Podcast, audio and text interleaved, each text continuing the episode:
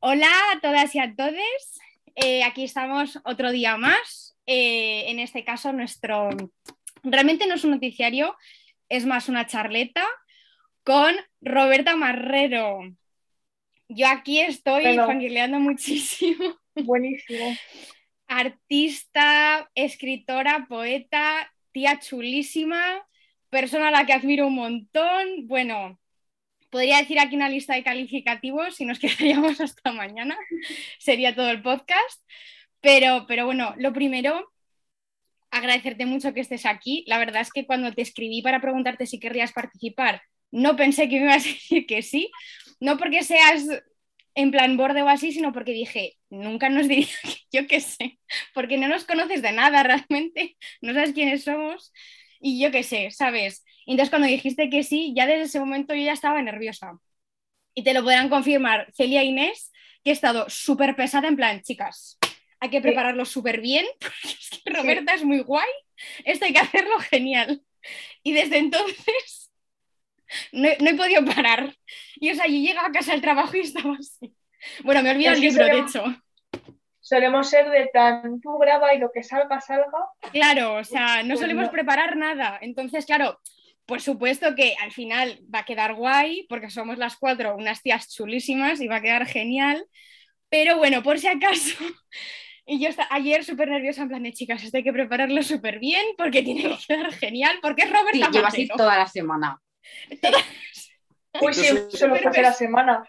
Si tú supieras las chorradas que te suelen preguntar los medios serios, entre comillas, Hemos, hemos hecho un poco de research te quedarías súper tranquila. Sí. O sea que Es que además, o sea, hemos hecho un poco de research más que nada por no preguntar de esas cosas, ¿sabes? Porque esta- sa- estarás harta de que te pregunten estupideces. Entonces, pues bueno. Así que eso. Bueno, yo tengo aquí, si quieres podemos empezar hablando por el libro, que lo sacaste hace súper poquito. Em, que además me acuerdo que en cuanto lo sacaste fue como clic, clic, echar al carro, comprar. Además me llegó súper pronto porque como dijiste que saldría a mediados o así, yo pensé que no lo recibiría hasta mediados y me parece que fue el 2 o el 3 de marzo yo ya lo tenía y yo como, vamos, Claro, porque, porque la preventa, como la hace con tinta eh, y te lo mandan desde Madrid, llegó a la gente que lo compró antes de que saliera, os llegó nada. nada, eh, al día siguiente, al día los Mm. dos días de que los, en plan del 1 de, el, el 2 o el 3 de marzo me parece que me llegó. Entonces, eh, he marcado en plan yo súper, o sea, Estudiante. prepara- preparada ante la vida. eh, en la universidad, Cari. es que Estuvimos ayer leyendo poemas juntas por Zoom. en plan, un poco claro para coordinarnos de, los que, de lo que nos ha llamado la atención, de lo que tal, porque sí que creo, opino, que concordamos en prácticamente todo en cuanto a opiniones y así. Lo único es la atracción hacia los hombres, yo creo que eso es lo único. Bueno, Celia sí que le atraen más que a mí. Yo estoy un poco en, en la escala de más, más mujeres que hombres, me atraen como cuatro, pero gustarme no A mí me atraen ninguno. los hombres, pero no me gustan. Esa soy yo, sí soy. A mí me atraen las mujeres, pero no me excitan sexualmente. Ah. Porque en realidad Bueno. los hombres, gustarme, gustarme, no me gusta. Es que es difícil, es que ¿Qué difícil. pasa? Pero igual a los hombres heterosexuales no Mm. les gustamos las mujeres. tampoco. Dilo. Es que Le no. gustan los hombres, leen Sí. a hombres, opinan sobre hombres, tienen amigos hombres y las mujeres les excitamos sexualmente. Totalmente. Pero totalmente de acuerdo. A mí lo que me gustan son las mujeres y mis amigas maricas. Pero Claro. los hombres heterosexuales me acuerdo con ellos, pero gustarme, gustarme, pues mira. Es que no puedo estar más de acuerdo con lo que has dicho. Es que sí soy. Me representa. Sí somos. Es que sí somos, sí somos. Vale, pues voy, voy con el primero, que lo tengo aquí marcadito. Yo aquí en plan, bueno, de verdad que ni en la universidad, ¿eh? Hacía esto. Esto- Eh, vale, el primero que tengo aquí marcado, que, mm, que no sé si eso acorda, yo creo que sí, el que le has escrito a Marsha P. Johnson. Tengo subrayadas tres frases. Primero, es el primero, además. Sí, es el primero, ¿verdad? Porque estaba aquí mirando, porque está el, el prólogo. Sí, o sea, el prólogo no, lo que va antes, que me he liado. Eh, tengo subrayadas tres frases. Vale. En plan, que esto no lo hago yo, yo soy documentalista, ¿vale? Esto lo he hecho solamente para la entrevista, esto no lo haría yo jamás. Yo soy de las que no está a favor de pintar y va a hacer cosas en los libros, pero bueno, es que si no, se me van los pensamientos. Me ha gustado mucho. Todo cuerpo debe ser regido solo por su habitante. Potentísima, me parece. Todo el poder para el pueblo, porque sí. Y justicia a nuestros muertos. Sobre todo, o sea,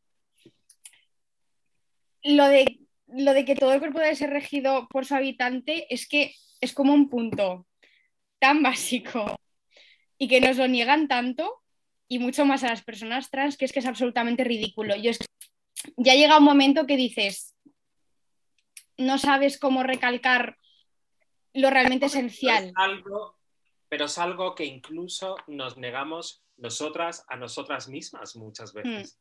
Es decir, una cosa, eh, un tema que se trata un montón en el poemario es el tema Mm. del deseo, que aunque en mi caso es el deseo de, de- de las mujeres por los hombres, me parece que, que- que de lo que se habla del deseo es aplicable a cualquier tipo de atracción sexual eh, o física o amorosa o la que sea. Eh, a veces nos, nos, nos censuramos eh, regir nuestra propia casa por miedo al que dirán o porque no sea políticamente correcto o porque a veces esos deseos de regir nuestra casa pueden ser deseos un poco autodestructivos. Eh, creo que nos demandamos un, como un- un- una pureza eh, que, que no es humana. Es, es como estos, estos eh, discursos que dicen que Frida Kahlo no era feminista porque estaba enamorada de Diego Rivera y estaba en una eh, relación tóxica. Es decir, hola, ¿quién no ha estado en una relación Es que- tóxica? Que no que está con un imbécil. Eso Claro. por una parte. Y luego, por otra parte, es decir, toda la presión que nos viene del exterior para que no rijamos nuestra propia casa y nos- que es nuestro propio cuerpo. Eh, y todos los conflictos que eso genera astro- hasta a- a- a- en nuestro alrededor cuando somos personas que obviamente eh, mandamos sobre nuestro cuerpo y eso es Mm. evidente, como en el caso de las personas trans, especialmente en el caso de las mujeres trans.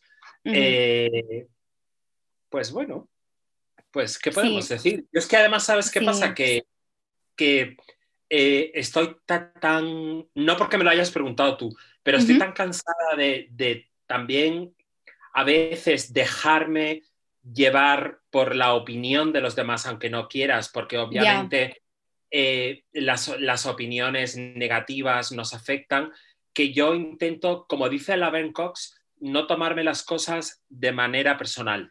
Es decir, cuando alguien dice una transfobada, mira, eso no tiene nada que ver conmigo, eso tiene que ver con la persona que lo está diciendo. Y Totalmente. eso dice más de la persona que está ejerciendo esa violencia que de ti, que estás tan Sí. tranquila de, la- de- esa persona sacada de quicio.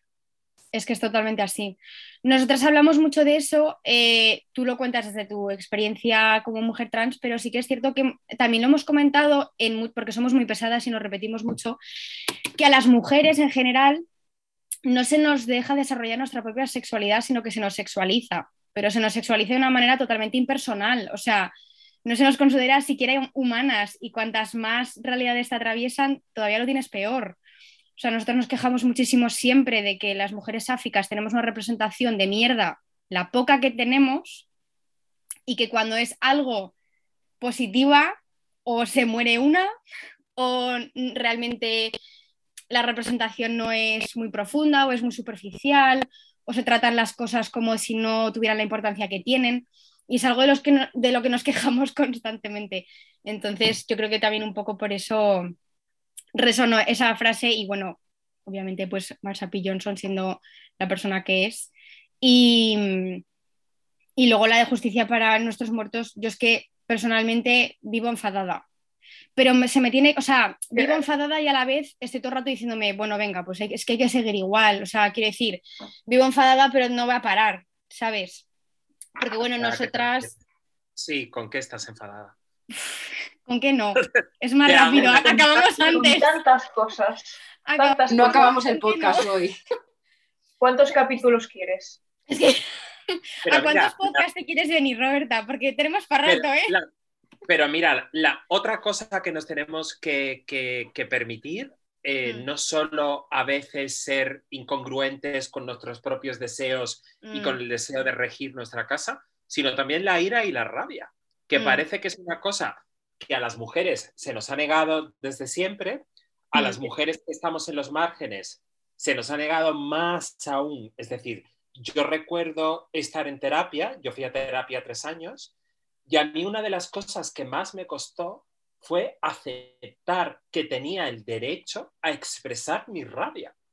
Es decir, a pesar de haber sufrido violencias, de haber sufrido bullying, de haber sufrido acoso, yo pensaba como víctima educada en el victimismo que no tenía derecho a expresar mi rabia. Mm. Porque Me siento muy reflejada. Sí, Pues- y no me gusta. Es que me veo muy reflejada y no me gusta. Sí, es una vivencia como que compartimos mucho las mujeres, porque no se nos, en plan, se nos ha enseñado que tenemos que reprimir nuestra rabia y nuestro enfado, porque no está bien que nos enfademos. A mí también me, paso, me pasa mucho en terapia, que digo, no, pero sé mí. que no debería enfadarme, y mi psicóloga me dice, enfádate, Claro. en plan, pero ¿por qué no te vas a enfadar? Es que es para estar enfadada. Mi psicóloga me dice lo Es mismo. algo Me que te dice, da rabia. es- mi psicóloga me dice, es que me asustaría que no estuvieses enfadada. En plan, eso es lo que no, lo que no estaría Claro. bien. O sea, lo lógico es que estés enfadada. Y yo como, ah. Porque O sea, nos enseñan también a me ser pasa eso. comprensivas, Mm, a, a ser comprensivas y que si, y si sa- sacamos nos- toda nuestra rabia de golpe vamos a perder toda la razón, la poca que nos dan. Como si los hombres pero- supieran. Ya, pero fíjate, yo tengo un amigo, que no voy a decir quién es, que una vez me dijo, cuando pierdes la... No, él sabe quién es, pero no lo voy a decir porque, porque se equivocó y me lo reconoció. Porque él me dijo hace Mm. tiempo, cuando se pierde la razón, cuando se pierde el control, se pierde la razón. Y luego me Mm. dijo, mira, te dije eso una vez y me arrepiento porque no es verdad. Es decir, da igual. ¿Por qué no nos vamos a enfadar? Es decir, Claro. cuando los se enfadan, son unos machotes y no pasa nada y están mostrando su virilidad y su fuerza. Y cuando nosotras nos enfadamos, estamos locas. ¿Y qué si estamos locas? O sea, ¿qué más da? a mí me que la gente piense que estoy loca. O sea, Sí. es que tengo todo el derecho del mundo a estar enfadada. Pero Mm. fíjate, eh, yo, por ejemplo, he leído eh, críticas de mis libros, estas que hacen, lo confieso, lo hago. Estas que hace la gente en internet, las leo. Eh, y cuando, cuando saqué Weekend Heroes, que Ujú. fue después del bebé verde, precisamente una chica me dijo, la noto más enfadada en este libro, como un poco en tono de reproche. En Pues plan reproche. Espera que te Sí. leas el poemario y vas a flipar ya. Yo creo Sí. que te lo deberías haber tomado bien y ya está. Sí. Se está más enfadada. Ah. Genial. Genial. Estupendo. Has, has- has captado el mensaje notado. a la perfección. Sí, porque además yo tengo notado. los dos libros y recuerdo, claro, porque el bebé verde lo leí cuando lo, cuando lo sacaste en el 2016, creo que fue 2015. Eh, lo compré en su, en su momento, de hecho fue mi regalo de Navidad, me acuerdo ese año. Y recuerdo que como que movió muchas cosas, porque, o sea, hay, hay- o sea, vi muchos paralelismos con mi vida. Y sin embargo, We Can Be Heroes también lo tengo, y es verdad que tiene otro tono, pero, pero en plan guay, o sea, Sí, sí, como más de, sí, También sabes qué pasa, que eh, de los tres libros que he escrito, mm, eh, El bebé verde y El poemario son libros que hice, eh, empecé a escribir antes incluso de tener editores, sin Mm. saber quién los iba a publicar. Y We Can Be Mm. Heroes es un libro de encargo, que mm, yo ese encargo lo hice mío, es decir, lo personalicé totalmente y me lo llevé a mi terreno, pero es un libro que me encargó Lumber, que es la editorial con la que trabajaba entonces. Entonces tiene otro tono distinto, más frío, supongo, pero bueno, también es un libro que está bastante bien. Sí, no sé, yo es que nosotras hablamos mucho y nos regimos mucho y le damos mucha importancia a, a los referentes. Entonces, yo no lo veo como frío, yo al revés, lo veo como bastante representativo hablar las personas de las que han sido referentes mías en algún momento o lo son ahora o son quienes han formado mi identidad, porque las personas LGTB lo hacemos así. Pero, y las personas que no son LGTB también. También, pero esas me dan igual. sí, a mí también, pero que parece que las que tenemos referentes y nos construimos nuestra identidad somos mm. nosotras. Sí. Y luego las otras personas, sus identidades. Eso también es verdad. De mm. la nada, como si fuera un polvo mágico, hace, identidad está construida. No. no, eres sí. claro. sí. claro, claro sea que obviamente para nosotras, es mm. decir, no tiene el mismo peso. Porque yo recuerdo, acuérdate cuando contaban el bebé verde, cuando mm. era pequeña, en la España aquella posfranquista, la primera vez que vi a Boy George por televisión, claro, para mí fue como una aparición mariana. Eso claro. me supongo que no es lo que siente un chico hetero cuando ve a Ronaldo, porque no tiene el mismo peso. Me encanta el ejemplo. no te está salvando la vida. No. Claro, o sea, yo creo que un poco lo que, o sea, lo que quiero decir es que, aparte de que me dan igual, eh, encaja con lo que la sociedad quiere de ellas. Entonces, no se cuestionan nada, ni se les cuestiona nada. A nosotras sí, todo el rato, todo el tiempo, o sea, se nos cuestiona absolutamente todo. Entonces, a mí me gustó mucho también en ese sentido, aparte de que coincidía con muchos referentes. Otros me los descubriste, admito, otros los conocía, pero no lo había visto de esa manera también. Eh, y luego otros también, bueno, pues quiero decir, tengo la edad que tengo y conozco a la gente que conozco. También, pues bueno, como que lo podía entender, pero sí que es verdad que teniendo en cuenta mi contexto, pues que igual no compartía, pero es que eso da igual. Quiero decir que cada una con lo suyo. No podemos estar de acuerdo en todo. Exacto, es, es imposible y además es muy aburrido. Entonces, eso, pero sí. Así que tengo aquí yo aquí marco, o sea, quiero decir, si soy una pesada me decís, ¿eh? porque es que he marcado más de los que pensé que marcaría, honestamente. Pensé que iban a ser cuatro y me he puesto a volver a leer y al final he marcado más cosas. Eh, eh, luego del, poema del proletariado del amor, eh, me han gustado mucho las dos frases de yo no soy una burguesa del amor, soy una proletaria del amor. Esas dos me han gustado un montón, porque ya vale de los sistemas establecidos, del amor y de lo que se nos impone y de los núcleos familiares que tienen que ser entre dos, que no, que me dejéis en paz y me dejéis hacerme una comuna con mis amigas lesbianas y tengamos un huerto y animales y, criaturas si las queremos tener, ya vale. Entonces me ha gustado, sin más, lo tenía que decir. Sí, hombre, y, y que también que es el amor, es decir, mm. parece que el amor es ese amor acompañado de deseo sexual que sentimos solo por una persona. Eh, eso es la mentira más gorda que nos han contado en la vida. Sí, sí, sí, sí, sí. Y además. Eso, eso era de correr, bebete el zumo rápido que se le van las vitaminas. Sí. Y que no, y que no funciona. Es decir, a la vista está. O sea, no hay ni una sola pareja, o muy pocas, que al final estén juntas para siempre, felices, comiendo perdices, sin fisuras, sin grietas. eso es un cuento chino. Y, es y, es además un invento súper burgués. hay una canción de los Pet Shop Boys que dice eh, el amor es un constructo burgués. Eh, y es absolutamente eso. Eh, mm. Eso por una parte. Y luego esos dos versos que has leído están, están dentro de un, de un, de un poema en el que se habla que cada una tiene el amor que se puede permitir también. Es decir, para la mayoría, voy a hablar de mi experiencia, para muchas mujeres trans, tener una relación eh, sentimental no es tan fácil, por mucho que tú lo puedas desear, porque a lo mejor la persona a la que le gustas no se atreve a estar con una persona trans en público, no se atreve a hacer eso que siente por ti eh, presente para sus amigos, para su familia.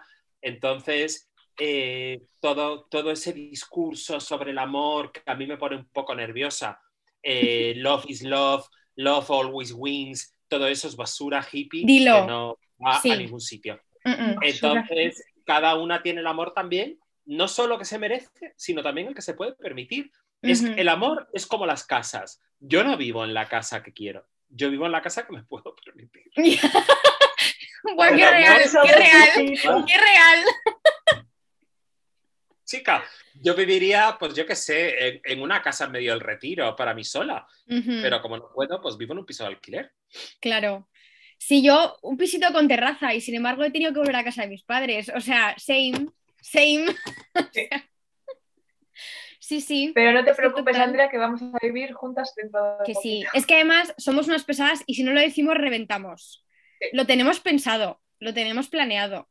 Celia y yo, Celia es la del peto morado, Sí, Celia y yo ya hemos dicho, o sea, probablemente no haya nadie en el horizonte y si lo hay, a mí me da igual.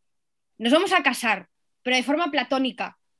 Porque si no estás casada en esta sociedad de mierda, no te dan nada, realmente nada. Y si queremos tener criaturas, es que no serían de nadie, básicamente. Entonces, como queremos tener una familia, pero realmente, como que, bueno, o no vemos a nadie en el horizonte o nos da igual, una de las dos, pues nos vamos a juntar nosotras, vamos a formar una familia chulísima.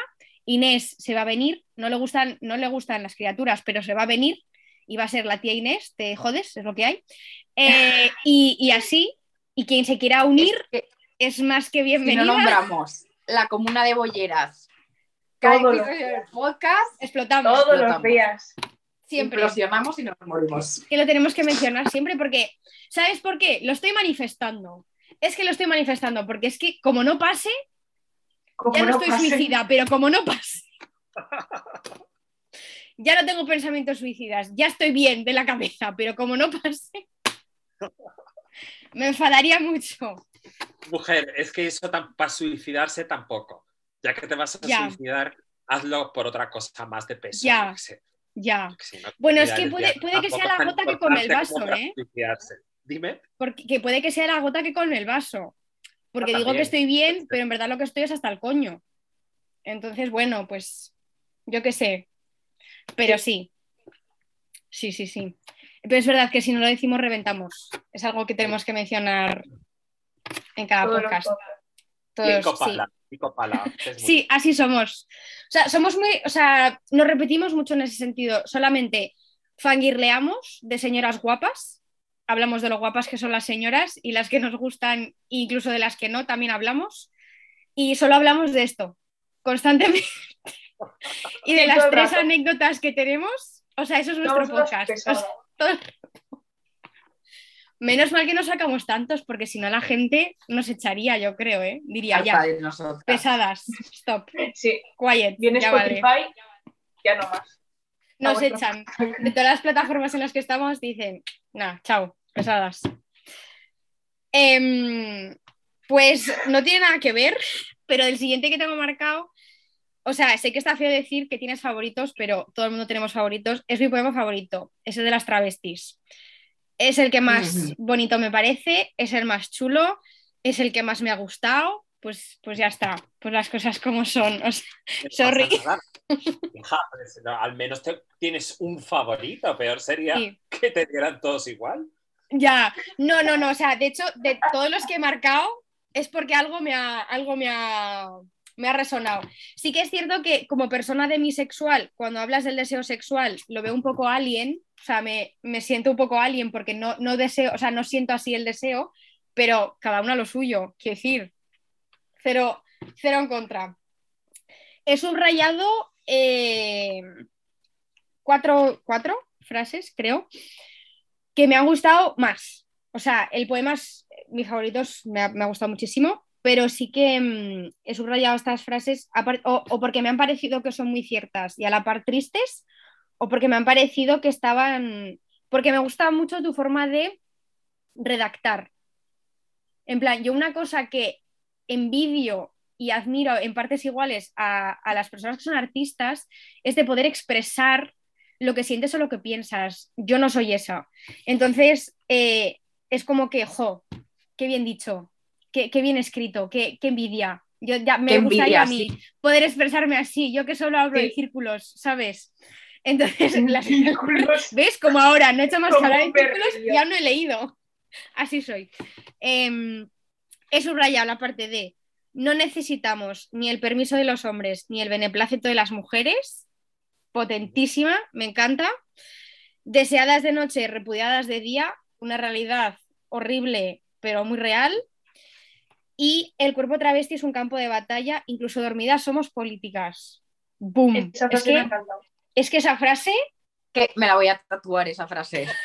es que es Real. brutal. Brutal. O sea, las cuatro frases más brutales, pero sobre todo la de no necesitamos el permiso de los hombres ni el beneplácito de las mujeres, es que es como zas, iros a la mierda, todo el mundo, toma, me encanta. Hombre, es que la, eh, yo he recuperado además una palabra eh, que en España es bastante peyorativa, que es travesti. para A mí me encanta. mujeres trans. Eh, me salió de manera espontánea, no, Ujú. no me lo pensé mucho. Eh, es ciertamente influencia de Camila Sosa Villada, es influencia de Pedro Lemebel, es influencia de las chicas del archivo de la memoria trans argentino, argentina, es influencia de la novela Nuestra Señora de las Flores de Jean Genet y el personaje de Divine, que es una travesti que está liada con unos, con unos criminales. Eh, me apetecía mucho retomarla porque me apetecía mucho eh, hacer algo que no fuera eh, que no que es decir inconscientemente yo creo que la usé porque quería que la gente también se sintiera un poco incómoda Mm, Eh, de hecho, en el, en el poema que se llama Navaja, que es el, poem- el poema que va después de ese, eh, explico por qué uso la palabra travesti. Eh, y explico que la uso porque suena a music hall, suena a lumpen, suena a peligro, suena menos médica, eh, bla, bla, bla. Mm. Y, eh, y es verdad que también la, la idea de las travestis es como una, eh, es decir, yo en otro poema lo digo además, eh, eh, renuncio un poco ya al término humano y al término mujer, porque cada vez se me hacen como términos más mm, sagrados y odio lo sagrado. Es decir, Mm, me gusta hacer de lo profano algo sacro y me gusta hacer de los términos sagrados algo absolutamente callejero. Entre ellos el término mujer, que es esa cosa que se ha convertido como en un tótem, como mm, algo en el que solamente unas pocas encajan y luego todas las demás se ve cada vez más en el 8M, además. Este año, además, en el 8M han habido dos manifestaciones. En Madrid porque- sí. En Madrid, sí, a mí toda esta cosa del 8M, que cada año las negras, las discas, las putas, las trans, tenemos que estar siempre como pidiendo permiso para formar parte del 8M, me pone bastante nerviosa, no, no, no, no, me, no me hace sentirme bien. Entonces, eh, me parece que, que sí, que las travestis estamos en el mundo y que no necesitamos ni el beneplácito de los hombres ni el, ni el permiso de las mujeres, porque además, eh, cuando eres trans, eh, es una identidad de la que recibes palos por todos lados. Es Sí. decir, de los tíos ciseteros, de muchos tíos gays también, de muchas mujeres lesbianas, de muchas mujeres ciseteras, de mucha gente racializada. Es decir, es un continuo de, de una violencia detrás de Mm. otra. Entonces me apetece reivindicar que existimos y Mm. que no necesitamos, yo por lo menos, voy a hablar por mí, no voy a hablar por las demás. Yo no necesito el beneplácito de nadie. Pues muy bien. A mí el, el término travesti me lo normalizó la prohibida, porque, claro, yo realmente no me crié en España. Entonces, claro, yo cuando escuché esa palabra, por claro, porque la prohibida la hice todo el tiempo, todo el rato, está todo el rato, Pero con travesti en la boca. Pero la prohibida cuando, Mm. cuando usa la palabra travesti se refiere Mm. a hombres vestidos de mujer. Sí, Es decir, se refiere a drag queens, Sí. a lo que ahora llamamos drag queens. sí. Es decir, ya el término travesti aplicado a las mujeres trans Ujú, es como nos llamaban en España hasta los 90, bien entrados casi los 2000. sí, Luego se instauró el término trans, ujú, pero hay otro poema, no me acuerdo cómo se llama, Yo soy esa, eh, en el que reivindico el insulto y cómo los insultos que nos, que nos llaman a todas las que somos raras, eh, nos los podemos poner como medallas también. Mm. Eh, pero bueno, en, ese mundo que es el poemario, que es un mundo paralelo que está dentro de esas páginas, se usa Mm. tanto el término travesti como el término trans. Lo, lo tengo marcado también, ese, ese poema. lo tenía. Pero, o sea, lo que me refería que, o sea, que no lo había oído hablar y cuando lo había oído hablar había sido de manera despectiva. Entonces yo sé que, que lo utiliza con otra, con, con otra definición, pero me chocó mucho porque dije, uy, pero esta palabra no es como que está mal, ¿no? Porque era pues despectiva y era...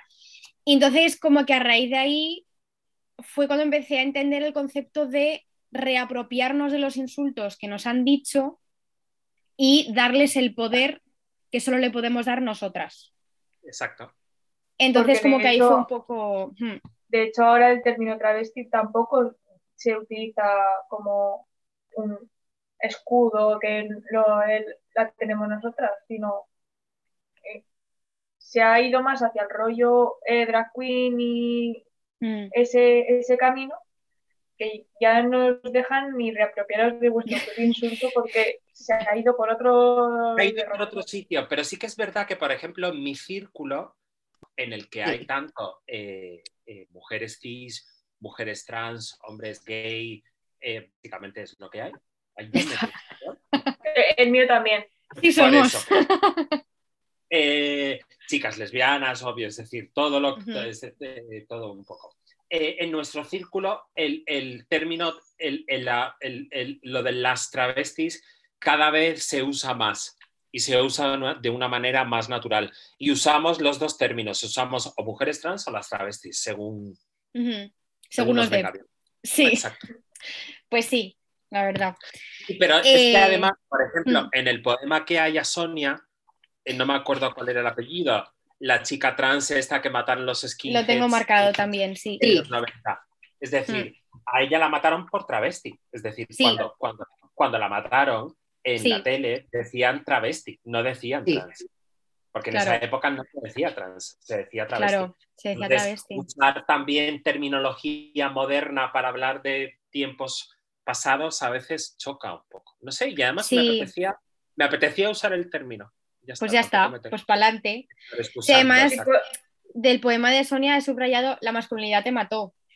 En plan, Exacto. esa es la frase que tengo subrayada porque realmente es, es el sistema. O sea, fueron estos, este grupo de neonazis, pero el grupo es el sistema, quiero decir, y sigue, sigue haciéndolo. Por desgracia, esto pasó en los 70, pero no ha cambiado mucho la cosa. 90. En los 90, En vale, los pensaba que sido en los 90. 70. No, Vale, vale, no, no.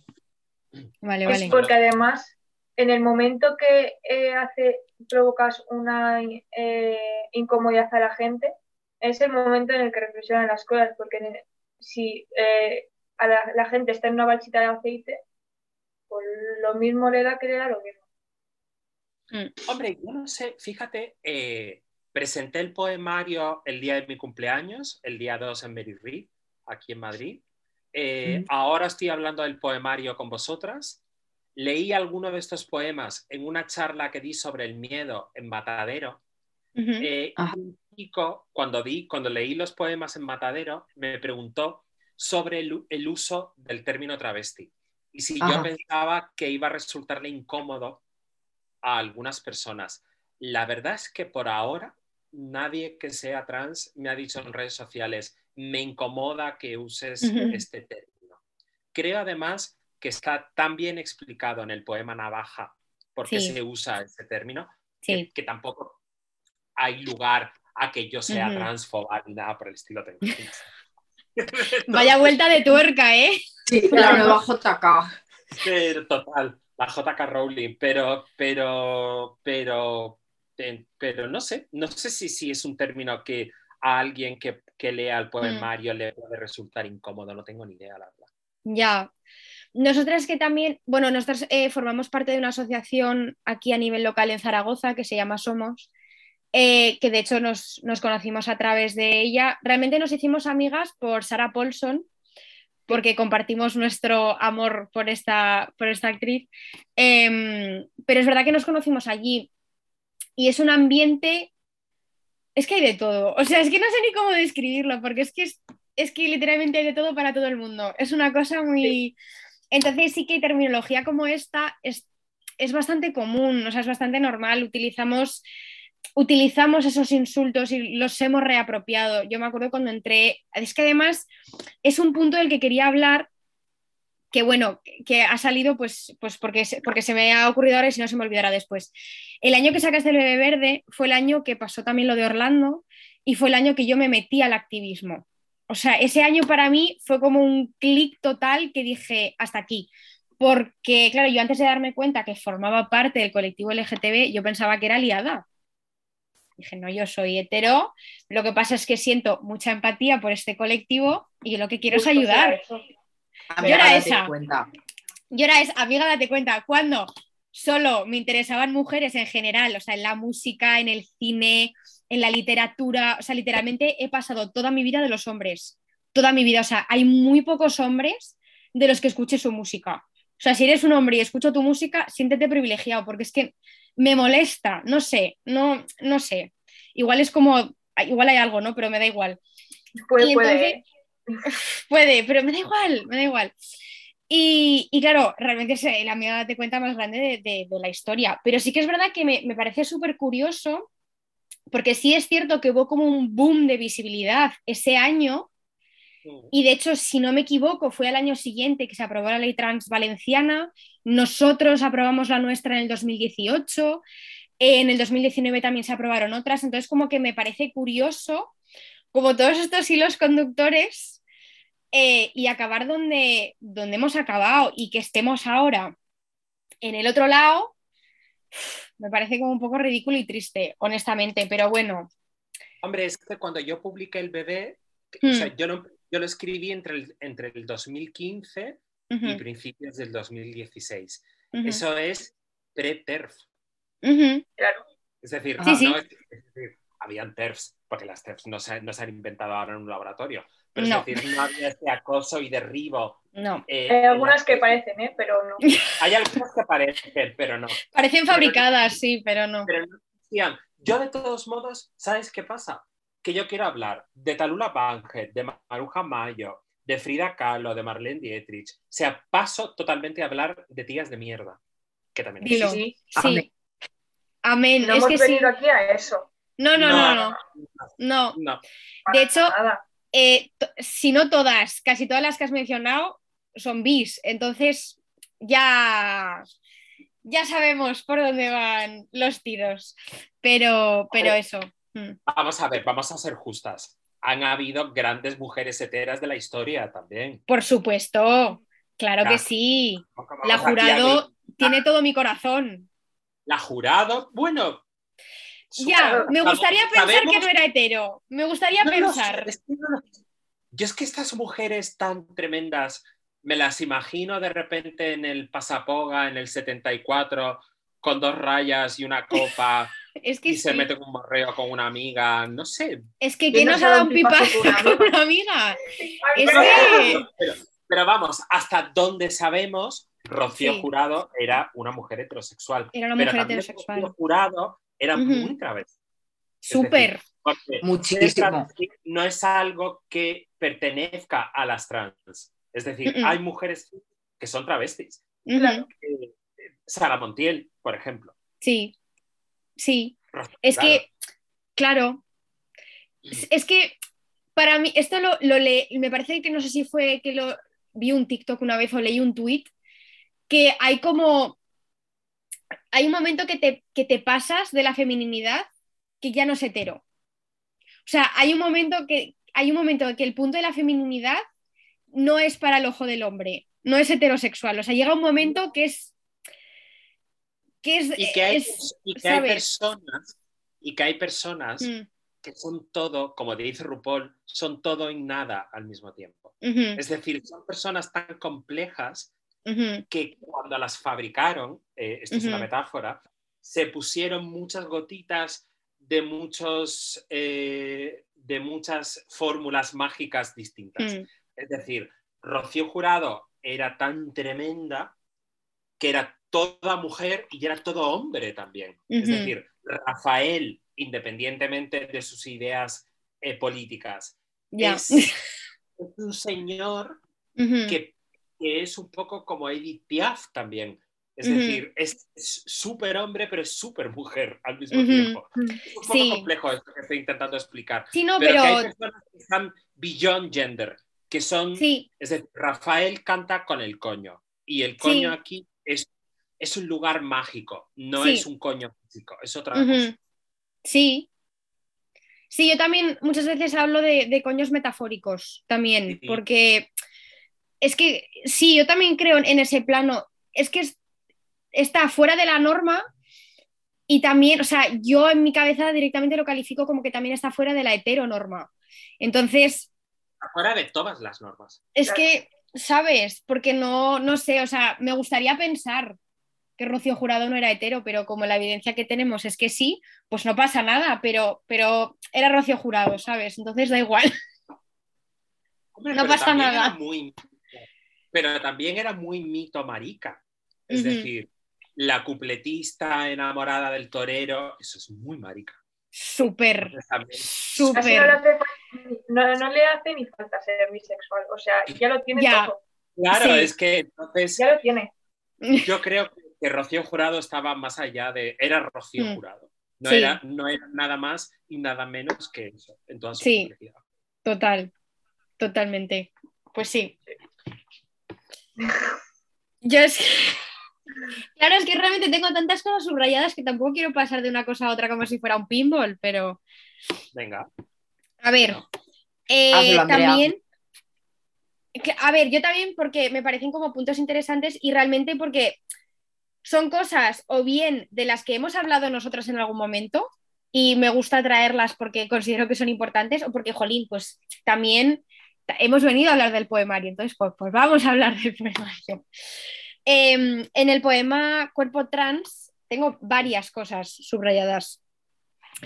Eh, las primeras dos frases, el cuerpo trans es un fetiche, una reliquia, las tengo subrayadas. Luego las, las reliquias de las que hablas no, pero sí que, por ejemplo, tengo como conjunto testosterona inyectada para ser San Agustín, progesterona en pastillas para el celibato. O sea, me parecen brutales las, como que esas, no sé si son, realmente no entiendo nada de literatura, no sé si son metáforas o qué son, no sé- cuál es el nombre, pero esas dualidades entre, entre la religión, que es el origen de prácticamente todo mal, y, y la realidad, de, o sea, me parece muy guays. En plan, esas, me parece muy chulo eso. El cuerpo trans es una iglesia con cirios a la Virgen y flores a Jesús. O sea, es que, es que me parecen brutales. Las uñas de gel en un relicario de plata, el binder en una bandeja de oro. Esa en concreto es que me parece besito de chef, sinceramente. O sea, me parece brutal. O sea, el binder en una bandeja de oro, Ahora brutal. tengo la necesidad de tatuarme un binder en una, una bandeja de oro. Por favor, tu próximo tatuaje. Después de tatuarnos a Safo. Eh, Es que la- las que hemos sido educadas en la religión católica Mm, eh, no podemos desprendernos de eso. Y No, además No, nunca. creo que tampoco tenemos por qué desprendernos. ujú, Es decir, yo me apropio de la religión católica y me la llevo a ese terreno. Es decir, Mm. a inyectarte testosterona para ser San Agustín y, y la progesterona para, para el celibato. Eh, Y poner el binder en una, en una bandeja de oro y que el cuerpo trans es una iglesia con cirios. O sea, me parece que es una manera de glorificar y de hacer sacro cosas que son vistas como totalmente paganas en nuestra... N- no- y no solo paganas, eh, también eh, no, no sacras, que no es Ujú. exactamente pagano, porque lo Sí. pagano también es sagrado en- Sí. en- a su manera. Eh,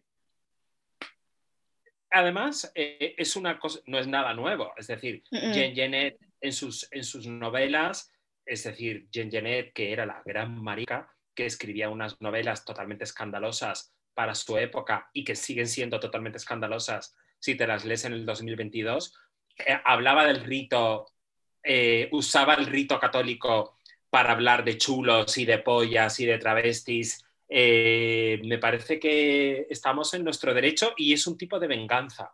También. porque, Sí. porque en ese mundo del que hablaba antes, que es el poemario, en ese mundo paralelo existe Dios. Y Dios está de nuestra parte también, en ese mundo paralelo que es el poemario. Claro. Pues sí, es que me parece guay por eso, porque, pues eh, sí, es que realmente lo has dicho tú, realmente no, o sea, no voy a aportar Sí, nada que- nuevo, no voy a aportar nada nuevo a lo que has dicho, pero me parece guay utilizarlo para, porque sí, porque es a, es a quien hay que, a quien hay que quejarse, en el caso de quejarse a alguien y a quien echarle la culpa, es a quien. Entonces me, me parece guay, me, me ha parecido muy chuli, la verdad. Eh, luego también tengo marcado el poema para gente cis. Porque creo, o sea, yo, o sea, no es algo que me parezca ligero, porque no creo que sea nada ligero este poema. Creo que tiene como mucha carga y mucha importancia y creo que se dicen cosas que debería, o sea, tiene, tiene peso. Pero sí que considero que está como las cosas que aparecen, como que se podría interpretar como muy ligero, ¿sabes? En plan de, mira qué cosas más sencillas pido y realmente no lo son.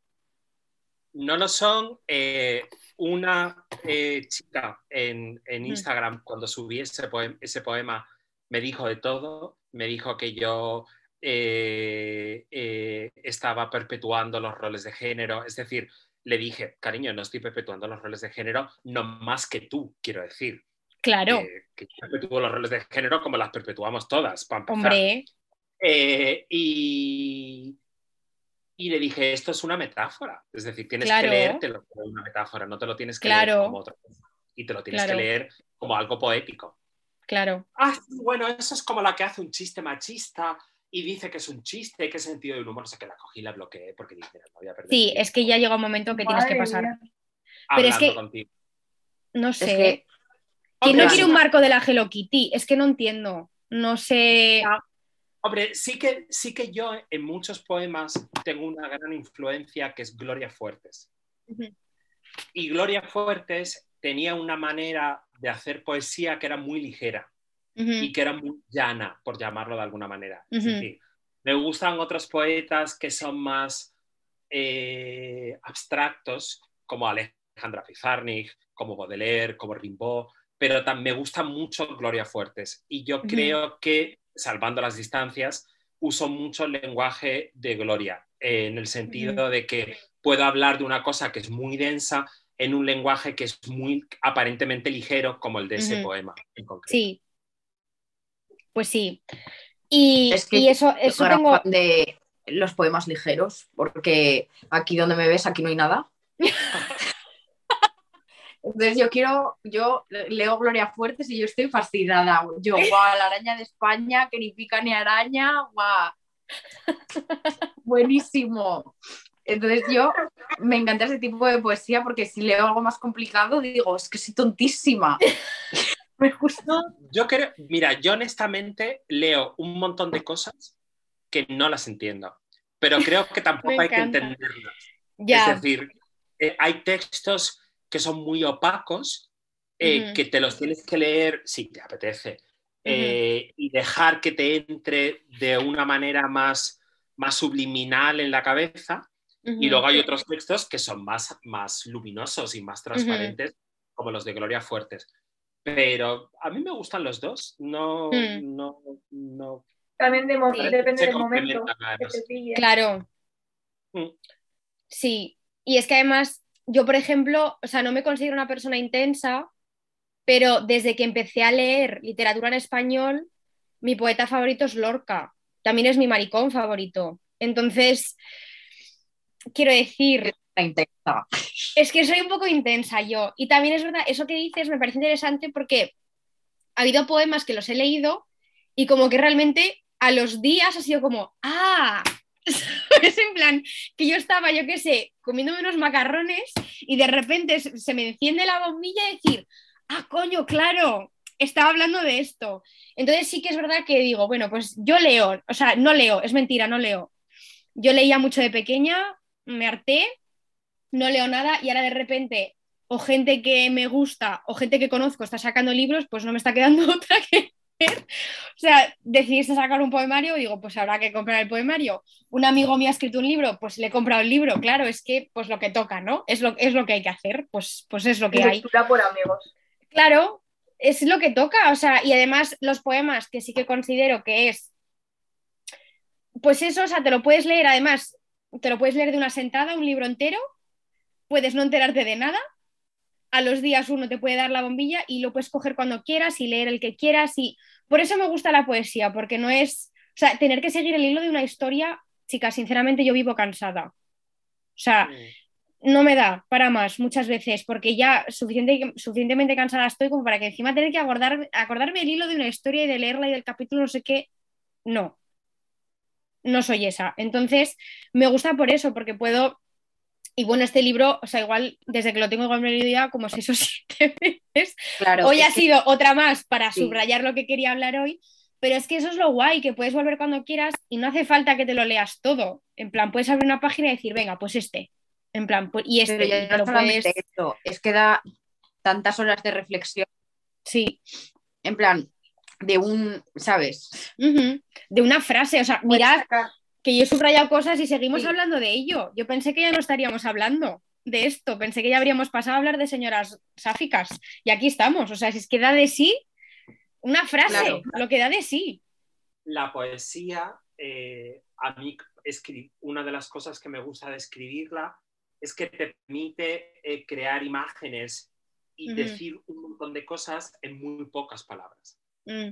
Eh, en realidad ese, ese subtítulo que tiene el poemario de poemas de chulos, trans y travestis, es decir, está bien porque suena bien. Si estás en una tienda y ves ese subtítulo, por lo menos lo coges y ves de qué va el poema. Pero en realidad el poemario habla de un montón de cosas. Sí. las 100 páginas, ciento y pico páginas que tiene, habla de infinidad de temas del deseo, de la identidad, de los hombres, de las mujeres, de la imposibilidad desde el deseo, de la depresión, de la muerte, del suicidio, de los chulos, de las travestis.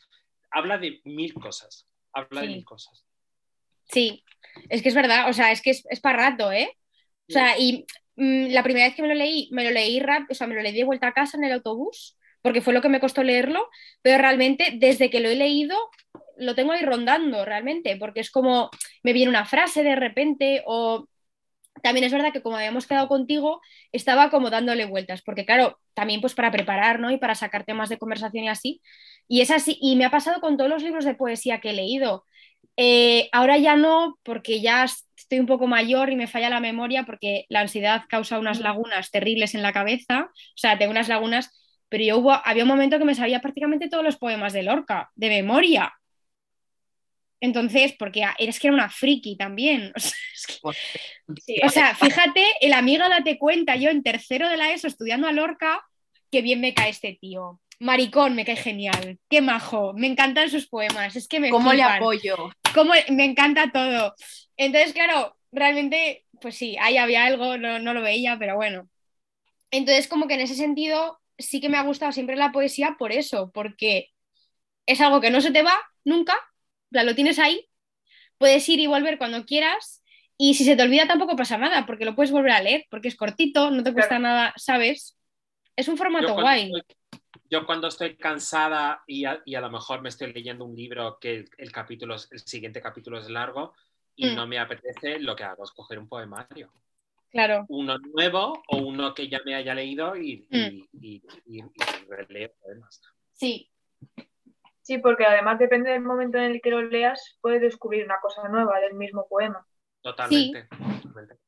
Interpretaciones. Y también, si lo lees en momentos diferentes de tu vida, también significan cosas diferentes. Porque yo ahora estoy releyéndome a Lorca y no me está afectando de la misma manera, no me está significando lo mismo que lo hacía cuando tenía 16 años. Bueno, también es que han pasado 11 años, pero en plan, como que está guay. Y, poemarios que me he releído, de cosas que leía de, adolescente y que leo ahora, está guay porque siempre encuentro una forma de interpretarlas a, mi situación actual, pero siempre es diferente, pero incluso de unos días para otros. Porque incluso de, este poemario mm, hay cosas que han salido aquí de las que yo no me había dado cuenta, no, no había pensado cuando lo leí por primera vez, y, y, así, y cada vez que lo lea probablemente me dé cuenta de otra frase.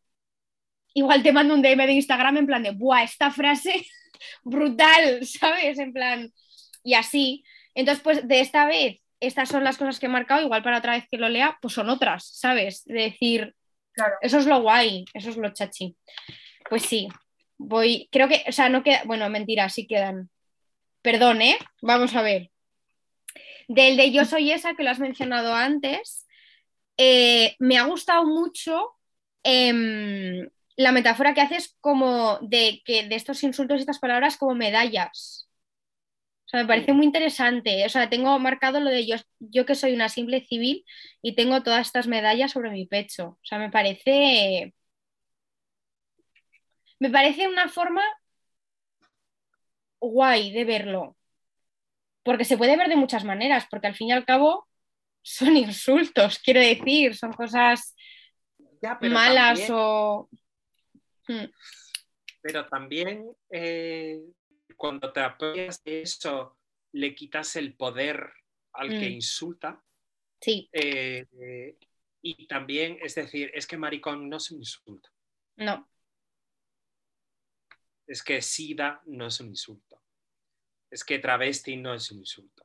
Es decir, mm, si me dijeran, yo que sé, Ana Botella, digo, Sí, por ahí no pasa. Por ahí A mí cuando me dicen hetero, por ejemplo, me ofende muchísimo que me digan hetero. ya. Está feísimo eso.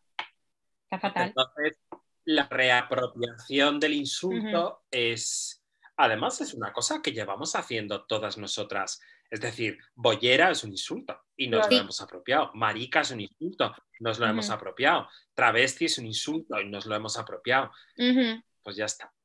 Sí. Y además, esa lectura eh, que hay también en, el, en, el, en, el, en ese poema, cuando después de decir toda la lista de insultos y que son medallas que tengo y que soy solo una civil, esa, esa apropiación que hago de la canción Yo soy esa, eh, la que miente cuando besa la perdición de los hombres, también habla un poco de ese deseo oculto hacia nosotras, las bolleras, las maricas, las travestis, que hay detrás un poco del machito que nos insulta, es decir, o de la Sí. TERF que nos insulta.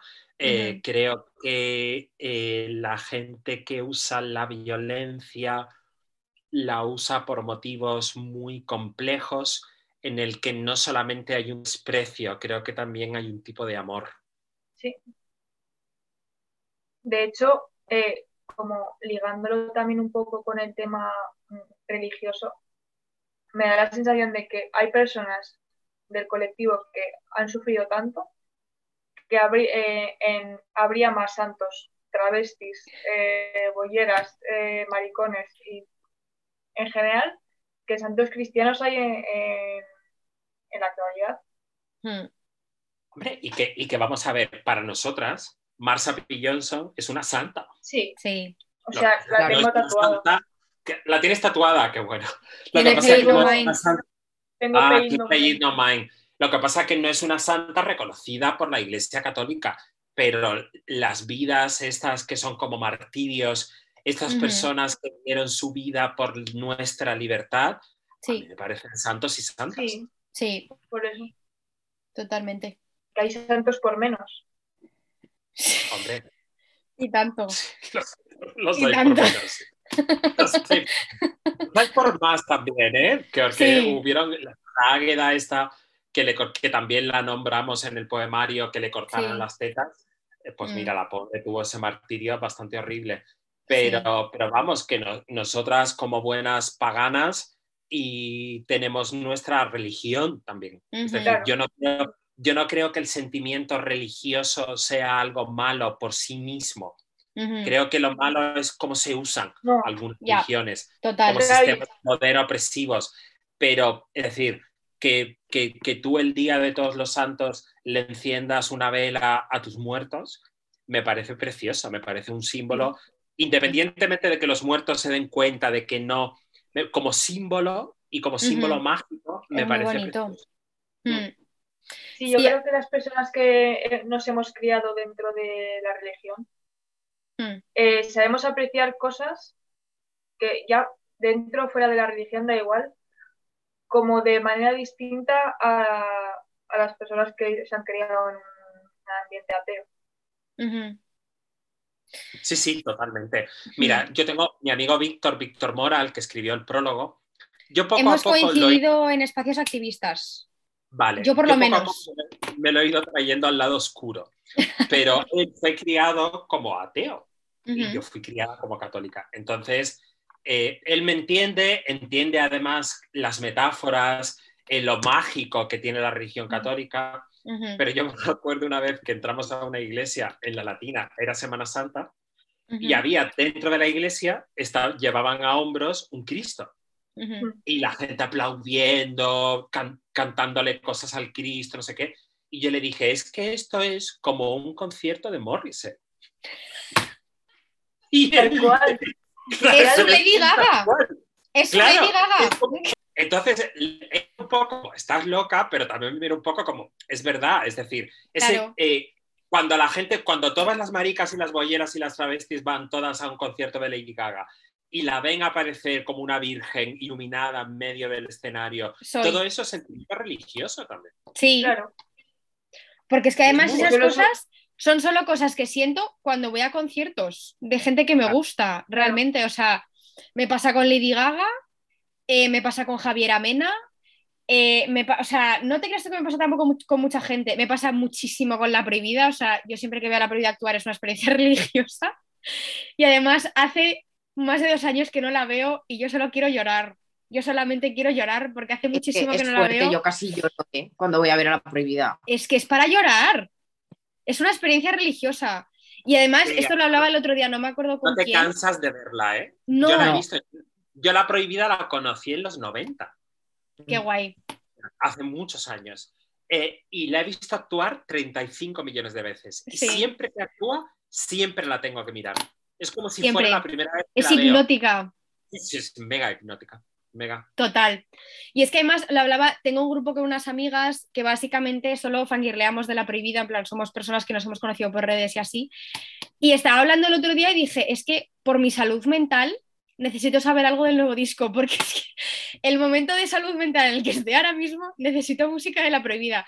Que yo la escucho, ¿eh? Y la tengo y me la pongo y voy al gimnasio y me pongo la prohibida. Y yo mm, hago glúteo y hago brazo al ritmo de Eres tan travesti, pero necesito más. O sea, está llegando un momento en mi vida que necesito nueva música. Está llegando el momento. Y yo sé que cada cosa lleva su tiempo, pero estoy ahí un poco en plan, Pobre mujer, tampoco va a sacar discos como churros. Bastantes No, tiene. claro ya. que no. Pero claro, es como, jo, me vendría bien. Me- para la cabecita ahora mismo me vendría bien un disco de la prohibida, la verdad. Pero no pasa nada, esperaremos lo que haga falta. Así que eso. Y bueno, el, el- al hilo de, de esto, eh, en general, eh, el poema de las travestis que vi actuar, tengo subrayada la frase gracias a las travestis, porque sí, como modo de vida como modo de vida, como frase la que decir a diario, sí. Solo sí, no tengo nada más que aportar. Sí, sencillamente. Y Sí. es que sí.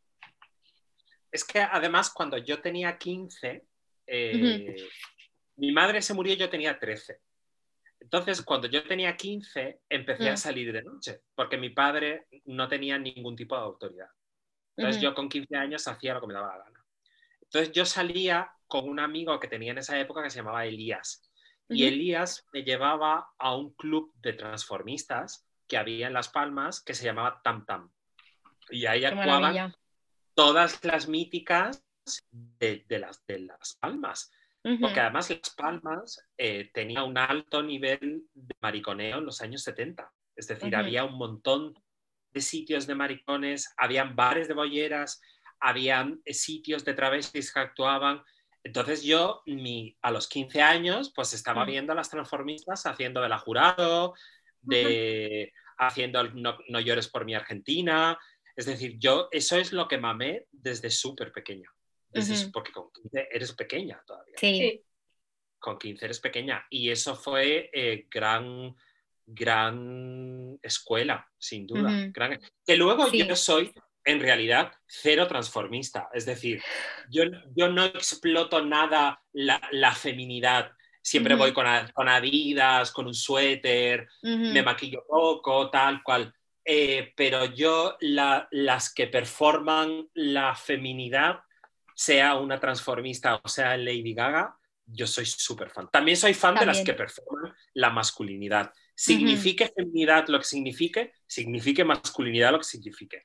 Totalmente. Vosotras lo entendéis. Sí, Eh, yo soy muy fan de la performance en general. siempre. Es Eh, que sí, pocas cosas en esta vida me dan tanta alegría como me dan las performances, de verdad, o sea, es que muy pocas. Y o sea, con un par de décadas de diferencia, pero mi infancia y adolescencia fue lo mismo, porque mi madre es una pedazo de mariliendre y a mí siempre me ha llevado a, la revista, siempre me ha llevado a shows de, de siempre me ha llevado, o sea, yo, esa ha sido mi infancia y esa ha sido mi... Por eso pensaba que era liada, porque yo me había criado con eso. Entonces, claro, a mí me costó también darme cuenta por eso, porque era algo que yo tenía súper normalizado. Entonces era como, es parte de mi vida sin más, no tiene por qué significar nada más. Que, que es cierto, podría no significar nada más. Que luego ha resultado que soy una pedazo de bollera, pues fantástico también. Pero, pues eso, ¿no? Y es que, yo o mirando sea, al revés. siempre, siempre ha sido y siempre las he mirado con, o sea, pero con un brillo y una luz en los ojos que aún con mis 27 años no se me ha ido y creo que nunca se me irá.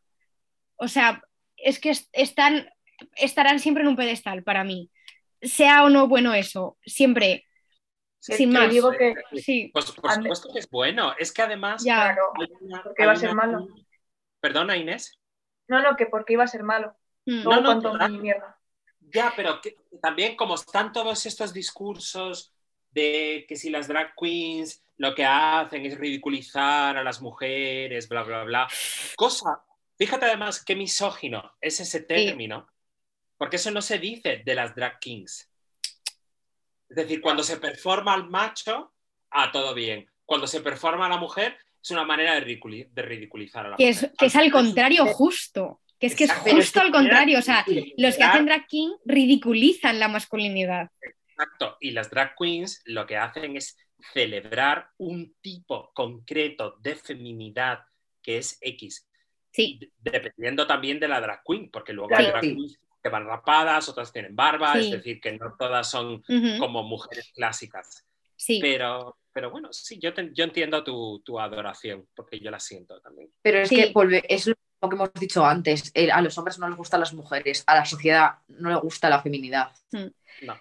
En plan, todo lo que representan las drag queens se, se interpreta como una ridiculización porque todas estas cosas se consideran ridículas de por sí. Exacto. O sea, no tiene Sí. más. Es que ya Claro. no está bien visto ser una mujer. Perdón, No, que me hago. No, no, incluso la manera eh, en que, por ejemplo, los niños mariquitas son tratados en el colegio comparado con los chicazos. Es decir, también hay chicazos que sufren bullying, obvio, y también hay Sí. chicazos que lo pasan fatal. Pero Sí. la chica chicazo está como más insertada porque juega al fútbol, porque va con Claro. chicos, porque hace cosas de niño. Pero Sí. un niño que hace cosas de niña es como el mega traidor. Es decir, es como que una niña haga cosas de niño está bien, pero cuando un niño hace cosas de niña es como, bueno, el escándalo. sí, total. Incluso, me entristece decirlo, pero incluso a día de hoy, porque yo, o sea, yo soy profe, trabajo con niños, incluso lo veo, o sea, y yo he escuchado frases de mis alumnos cuando en alguna película, alguna serie o en alguna cosa la protagonista es una chica, o incluso cuando les pongo vídeos diciendo cosas en inglés para que empiecen a entender los- el vocabulario y así, eh, ay, es que es una niña. No, no puedo hacer esto porque la que sale es una niña. Es como, claro, o sea, es- un niño de cinco años, ¿qué le vas a decir? Entonces siempre les digo, da igual, está haciendo un baile o está hablando de esto, no pasa nada que sea una niña, lo que te tienes que, lo que- tú, tú lo que tienes que hacer es hacer caso al vocabulario, ¿qué más? Que sea una niña o un niño, tú apréndete la ropa, cállate, pero es que es como, jolín, que es que tan pequeños, si estamos en el 2022 y que ya tengan comentarios de ese estilo, lo que dirán en casa. Es que me entristece mucho, no sé. Vale. Y ya, porque es que si no esto se alarga mucho y tendrás cosas que hacer, Roberta, no te queremos. No, no, no, por eso vamos a aprovechar estos 40 minutos que nos quedan. Sí, Venga. sí, a tope, Sí, sí, sí, vamos. Menos Eh. Poema, o sea, nada, en plan rápido. El de gracias en general. Soy un monstruo, gracias. Perpetúo los roles de género, gracias. Ese en general. No tengo frases subrayadas enteras, tengo el poema subrayado, porque en general, sí, sí a todo, sí a todo. sí somos. Eh, eh, también me pasa con el de hombres y mujeres, también, sí a todo. No he subrayado nada en concreto porque también, el poema entero. Porque sí. En plan, siempre lo malo para las mujeres. de los poemas en general. Sí, o sea, todo lo malo para las mujeres y se supone que los atributos positivos a los hombres y a lo masculino. Pues no. Es que si es un 10 de 10 de principio a fin, se dice punto. Y ya está. Y, y fin, estaría. y se acabó. Sí, sí, sí, sí a todo. Y si os lo preguntáis, compráis el poemario y os lo leéis. Eso. Y ya está. Que hemos leído muchos versos. Suficiente Entonces, spoiler. hablamos de señoras estupendas, ¿o qué? Sí, venga, vale. Es- claro. Venga, venga, Venga. vamos a hacer el esfuerzo. Del poema La casa he marcado les enciendo velas para que no se pierdan en la oscuridad, les beso, les hablo, estoy en paz con ellos. Refiriéndose, yo interpreto a los fantasmas de los que hablas en este poema, como los del bullying, la depresión, mencionas a tu exmarido, el deseo frustrado, el fantasma de ser mujer, todas estas cosas, me parece o sea, la razón por la que lo he marcado es porque terapia para mí ha sido eso. El abrazar las partes oscuras de mi mente y de mi persona y de mi ser. Entonces lo he marcado por eso, porque es como, sí, veo que estamos todas en el mismo barco. en plan, sí, vamos todas para el mismo... Es que mucha gente piensa eh, que hacer terapia es eh, erradicar los traumas, por ejemplo. Eh, cuando a mí me parece que hacer terapia es ponerle nombre a ese trauma, ponerte Sí. en paz con ese trauma, coger la herida y mirarla Sí, y observarla y tocarla, pero la herida va a seguir ahí. Es decir, sí, eh, sí. es como en, en ese poema, eh, yo eh, en uno de los versos eh, cuento una cosa que me dijo mi hermana una vez, que la depresión en realidad nunca se pasa. Eh, eh, yo no tengo ya una depresión clínica, que es de lo que habla ese, ese poema, La casa habla de, de mi depresión, eh, pero sí que tengo episodios a veces todavía depresivos, es decir, sé que esa mano que me ata a la cama y que muchas veces hace que no me duche en dos días y que me cueste salir a la calle, eso es un síntoma depresivo. Lo que pasa es que ya lo controlo, para eso me Claro. sirve la terapia, eh, para no dejar llevar por esa sensación. Sí. Eh, y los fantasmas eh, de los que hablo en ese poema siguen viviendo en mi casa, lo que pasa Ujú. que ahora no me da miedo encontrármelos por el pasillo. Cuando me los encuentro por el pasillo, Mm. pues los miro, no me echo a correr. Claro. Sí, esa, esa convivencia con esas partes que son intrínsecas, eh, las cosas que te han pasado, las cosas que te han hecho son parte de ti, viven contigo, y lo mejor que puedes hacer es aceptarlas, incluso acogerlas y convivir con ellas de la mejor, de la mejor manera que puedas. Entonces, por eso lo he es marcado, que- porque sí, Es que yo estoy muy en contra de los binarismos en general. Eh, no solamente el de hombre-mujer, mm, ni el de hetero lesbiana, ni el de hetero gay. Es decir, eh, yo estoy en contra de los binarismos totales. Es decir, los seres de luz no existen. Eh, somos seres de luces y de sombras. Tenemos las dos cosas. Es Ujú. decir, tenemos fisuras, tenemos heridas, tenemos cosas buenas, tenemos cosas Sí. malas, tenemos eh, cosas que nos encantan sobre nosotras mismas y tenemos cosas que detestamos de nosotras mismas. Y no pasa nada. Es... El otro día alguien que, que ha- haciendo un post sobre gordofobia ujú, decía, a lo mejor no me gusta en realidad mi cuerpo, pero ¿a quién le gusta en realidad la totalidad de su cuerpo? Es decir, yo creo que todos tenemos un poco de dismorfia en algún Sí. caso. en algunas personas, obviamente más acusadas que en otras, y hay, Mm. y hay eh, cuerpos que obviamente son estigmatizados y otros no, pero que yo no creo que, es decir, las Kardashian, esta que está mega operada, ¿cómo se llama? Kim. Kim. Esa- a mí me encanta, yo soy súper fan, pero tiene una dismorfia como una catedral. Sí.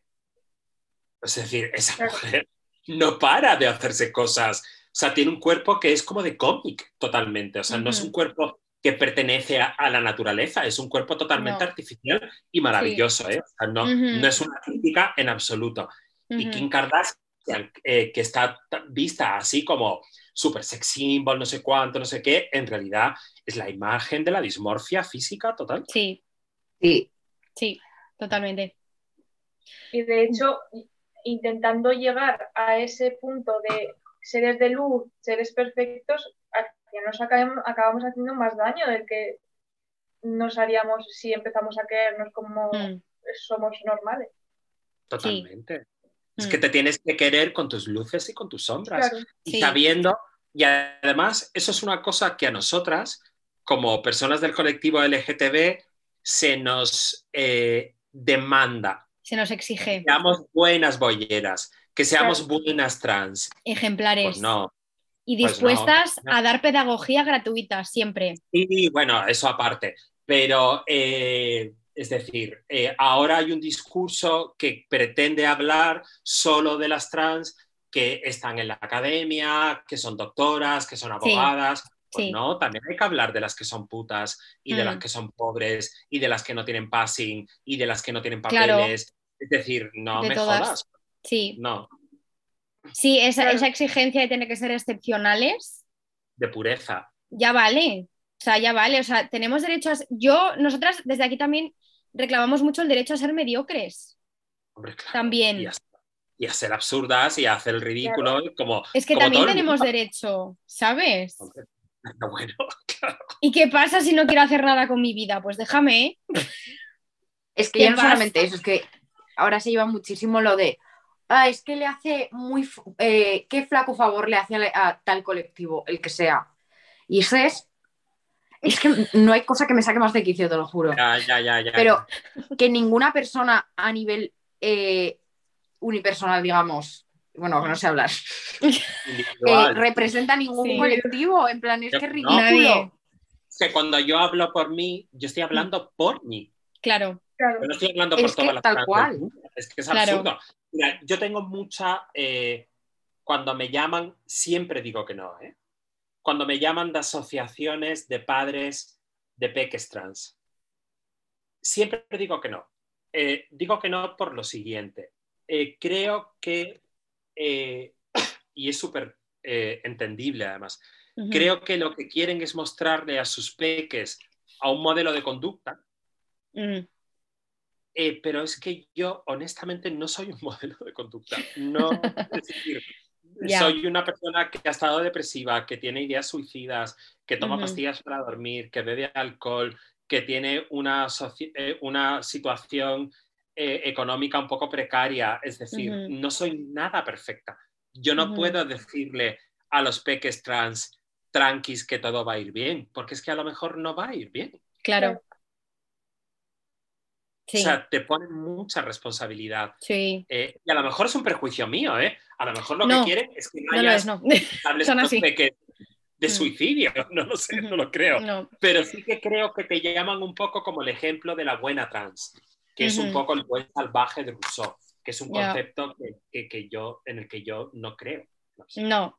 Aparte que es que Es que no existe. no- es no que es para arrancarse trans, los pelos. una Aparte que no existe, es que, es que es para arrancarse los pelos. O sea, ¿qué es eso? ¿Qué mierda es esa? No, no. No, pero no andas muy mal encaminada. Sí que es verdad que, porque aparte que hemos participado también, pues, a ver, al estar en el asociacionismo es inevitable al fin y al cabo.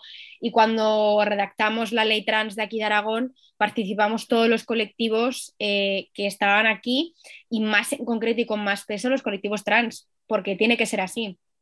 Entonces sí es cierto que ese tipo de charlas, ese tipo de eventos son de ese estilo. Ahora sí que es cierto que ya está llegando un momento que están pudiendo participar esas mismas, eh, esos mismos niños, esas mismas niñas trans que ya tienen una edad ya tienen un discurso y ya pueden hablar en primera persona, que realmente es lo importante de, este colectivo, que está muy bien que los padres quieran ayudar y quieran hacer algo, pero es súper importante hablar a nivel, mm, a, título, a título personal y como personas autónomas individuales que somos, porque no quiero entrar en ese trapo, pero solo voy a decir que es importante. No voy a entrar, sí, porque si no, pero lo voy a dejar ahí. Así los niños pueden tener más de un referente, porque si desde pequeñito claro. están diciendo que esto es lo correcto, claro. se van a ir enfocando en eso y cuando hay un amplio abanico de posibilidades de que pueden mm. ser y estar y querer. Sí. Me parece y que la gran sí, y que la gran mayoría de los casos es que los padres son ciseteros.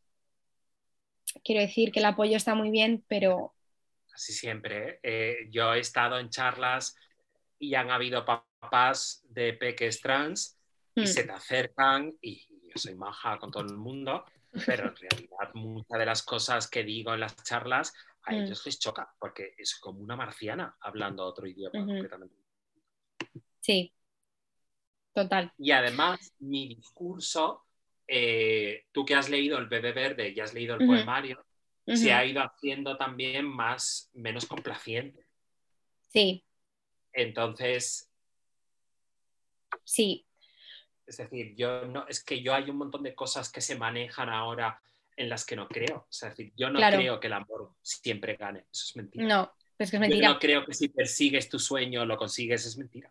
Es mentira. Y además me parecen puntos de vista capitalistas y burgueses. Súper. Es que en el sistema capitalista en el que vivimos, aparte de que no es sostenible, es mentira.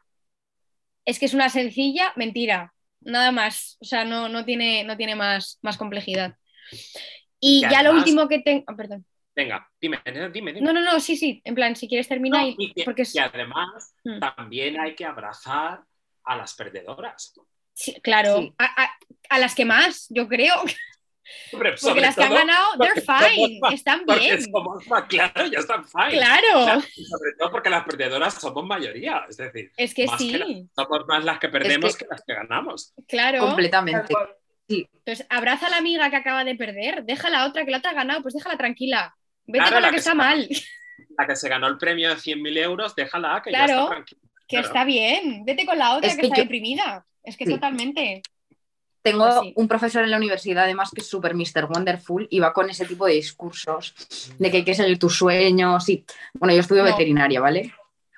Y este profesor nos dijo que no había nada peor que un veterinario que quiere hacer clínica y se acaba metiendo a funcionario.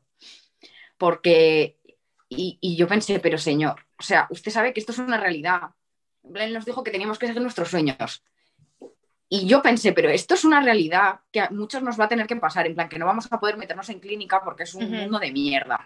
Porque vienes aquí a decirnos que lo peor que nos puede pasar en la vida es que acabemos de funcionarios, que es una cosa que a gente que hay presente aquí, que te acaba de oír, le va a tener que pasar y que lo van a tener que hacer.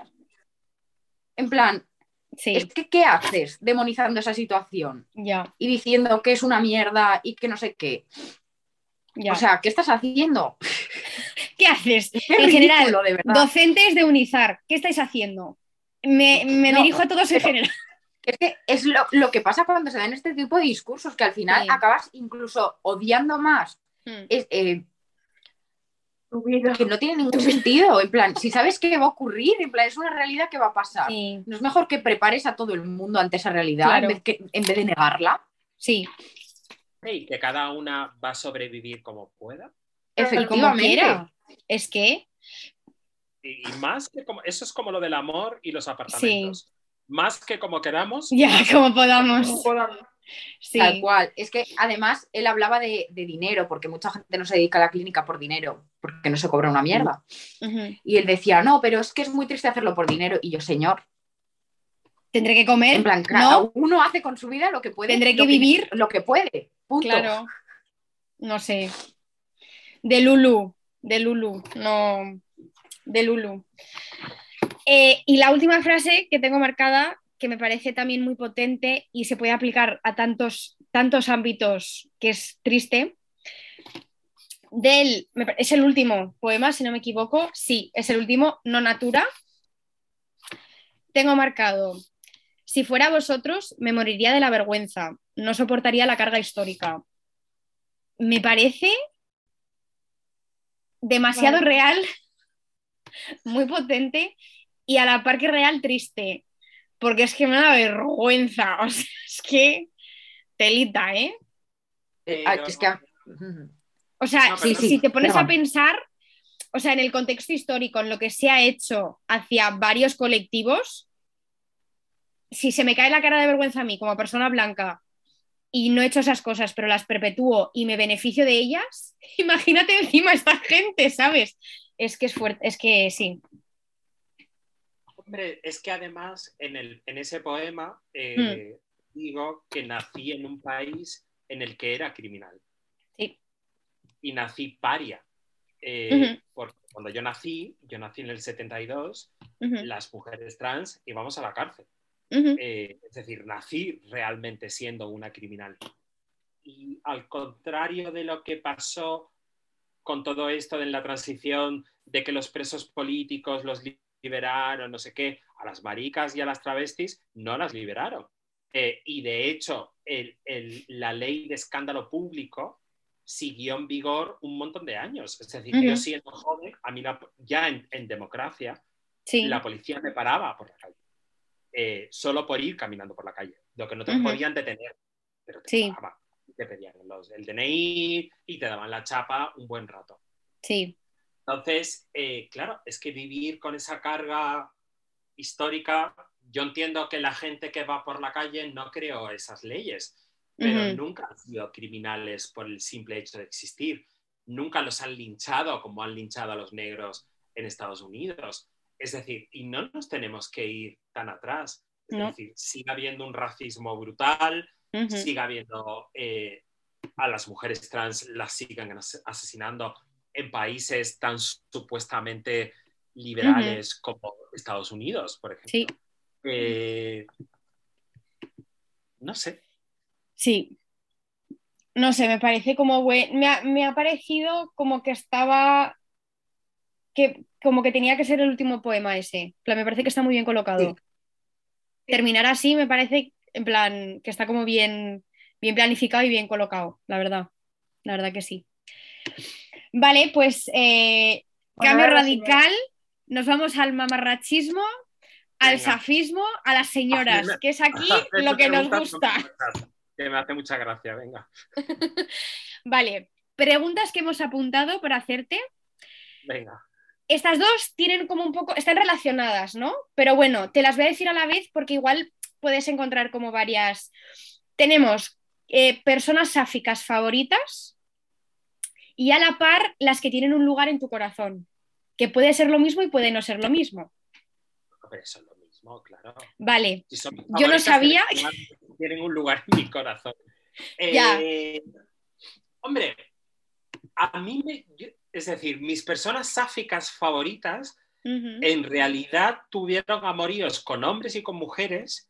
Yo no sé si por eh, contexto histórico, es decir, porque son personas sáficas de hace unas cuantas décadas, eh, o si porque realmente eran bisexuales. Es decir, no lo sé. Es decir, no sé si se acostaban tan bien con hombres porque les apetecía o se lo hicieron por presión social.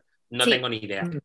Pero eh, Marlene Dietrich, por supuesto. Eh, Talura Banger, por supuesto. que compartimos Eh, cumpleaños. Woolf, por supuesto. Hmm. Tú y Que no lo sabía, no lo sa- con Talula no lo sabía. Lo descubrí gracias a ti porque subiste un post felicitándola y yo, anda, pues compartimos cumpleaños.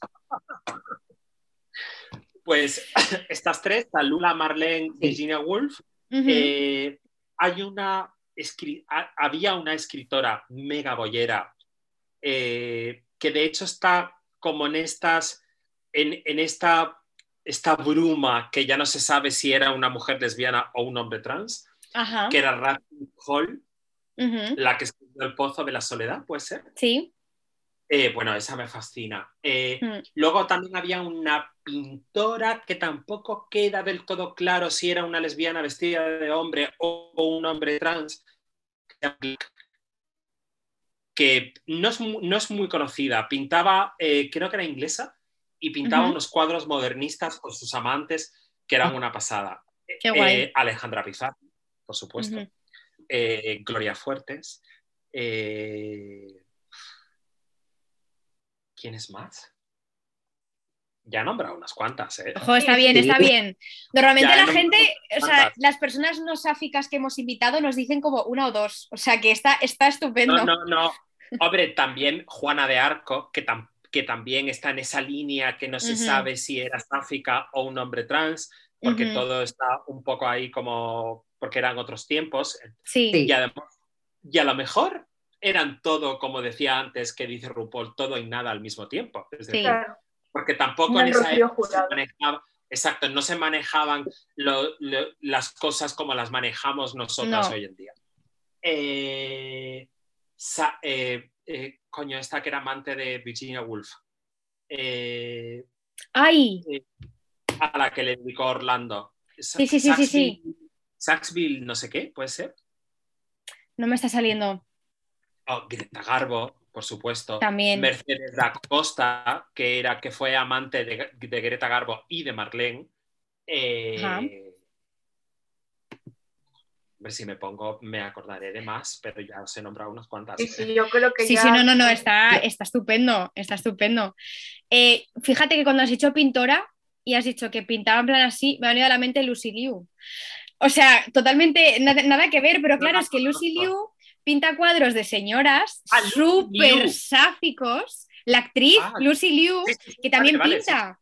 Entonces, claro, No pinta unos cuadros súper sáficos que tú dices, muy hetero esto, ¿no es? Pero como Ya. no ha dicho nada al respecto, ni se conocen parejas, ni nada por el estilo, pues no se sabe. Isabela Vargas, por supuesto. Hombre, Bien. Kahlo, por supuesto. claro, Claro, es que me pongo a pensar y es que hay 55 Claro, sal- salen, Sí, sí. salen. es que salen solas, salen, sí. Luego tenemos personajes ficticios, sáficos, que te gusten o que te llamen la atención. Eh, Carol, ¡Buah! Es que la mejor respuesta que has podido. Sí, O sea, sí, sí, Carol, sí. además, eh, el director eh, Todd Haynes eh, me Ujú. encanta. Y cuando yo fui a ver Carol al cine, tuve, claro, esas dos mujeres. eh, coño, ¿cómo se llama la actriz que hace Kate Carol? Blanchett. Eh, Kate Blanchett. Blanchett. Kate Blanchett. Es que Claro, o sea, Kate Blanchett es la belleza. O sea, no hay es, el en- es un ente, es un ente. Es un ente. O sea, es. Entonces, claro, Eh, Kate hemos Blanchett- hablado bastante de ella aquí en este Sí. Hombre, podcast. Entonces, Kate Blanchett haciendo de lesbiana en los años 50 con la otra, con esa Es manera que- de, ro- de rodar que está rodada la película. O sea, Sí. yo salí a la calle y de repente pensé, qué fea es la gente, por favor. Fue lo Es primero que sí. pensé. Totalmente Total. sí. Es que encima con lo guapas que están las mujeres cuando se ponen ropa de época, Wow. soy débil. Soy débil. Encima Kate Blanchett, soy débil. Es que soy, débil. decir, lo guapa que está Kate Blanchett, se ponga lo que se ponga. Es que se, No. se de puede poner una bolsa de basura. Sí, sí, cualquier cosa. Hay una película de ella eh, que se llama Manifiesto. ¿La habéis Ajá. visto? Creo que sí. Ella recitando manifiestos políticos, Creo que sí. culturales, vestida que de sí. hombre, de en Sí. una viuda en un cementerio. Sí. O sea, es increíble Sí. esa película. Sí. Yo creo que sí. Igual la vi hace mucho porque cuando me, cuando me, eh, digamos, no sé cuál es la palabra en, en español, pero cuando descubro una señora, y tampoco es que me obsesione, porque tampoco es eso, pero cuando de repente es como, me- madre mía, qué señora más guapa, me voy a ver todo lo que ha hecho, Sí, que me ha sí pasado somos. más veces Eh, de las que me gustaría filmografía. De verdad, últimamente estoy un poco Sí así con somos. Sandra Oh. Estoy un poco así con Sandra Oh, la verdad. Esta época de mi vida me ha dado por Sandra Oh, pues ya está, no pasa nada. Ya vendrá. otro, otro personaje sáfico así de la ficción. Hombre, me gusta mucho, eh, a ver si me acuerdo del nombre, esta novela que es mítica, que también está entre el lesbianismo y la transexualidad, eh, que eh, es norteamericana y la tradujeron el año pasado, que se llama The Stone Push Blues, ¿puede ser? Me suena, lo he, he oído No, hablar. Es que no leo, pero lo he visto por TikTok. He visto varios TikToks porque no, me parece que sí, ¿eh? Me- me- lo he oído. a ver, Stone. Sí, yo también lo estoy googleando. Y Stone Boots Blues, lo he dicho Sí. bien. Que Sí. además la, la persona que escribió el- el- e- esta novela es eh, pues bastante genderbender, no se sabe muy bien en qué sitio está, y era increíble, ella murió y, y- y dejó, creo recordar, los derechos de su novela de explotación libre. Ah, Eh, siempre que cumpliera unos ciertos requisitos las ediciones. claro. Eh, Stone Butch Blues es una novela increíble. Pues me la apunto. No leo, pero me la apunto. No leo, pero de repente estoy leyendo otra vez. Entonces, Ah, pues esa novela es una pasada, ¿eh? Esa novela es Mm. una pasada. me la apunto, me la apunto.